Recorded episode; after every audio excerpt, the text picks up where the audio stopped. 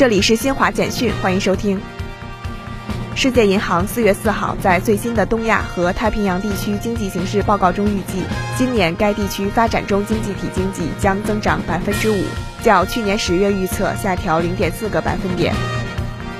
据日本共同社四月五号报道，北海道政府四月四号宣布，检疫人员在札幌市发现的一只狐狸尸体中检测出 H 五亚型高致病性禽流感病毒。日本环境省称，这是日本国内首次发现哺乳动物感染禽流感病毒。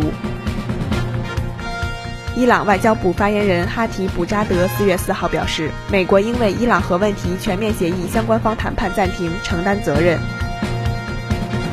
世界卫生组织四月四号发表声明说，尽管一百一十多个国家的六千多个城市正对空气质量开展监测，但这些城市的居民所呼吸空气中含有的细微颗粒物和二氧化氮仍处于不健康水平。世卫组织呼吁各国减少化石燃料使用，并采取其他切实措施来降低空气污染水平。以上由新华社记者为您报道。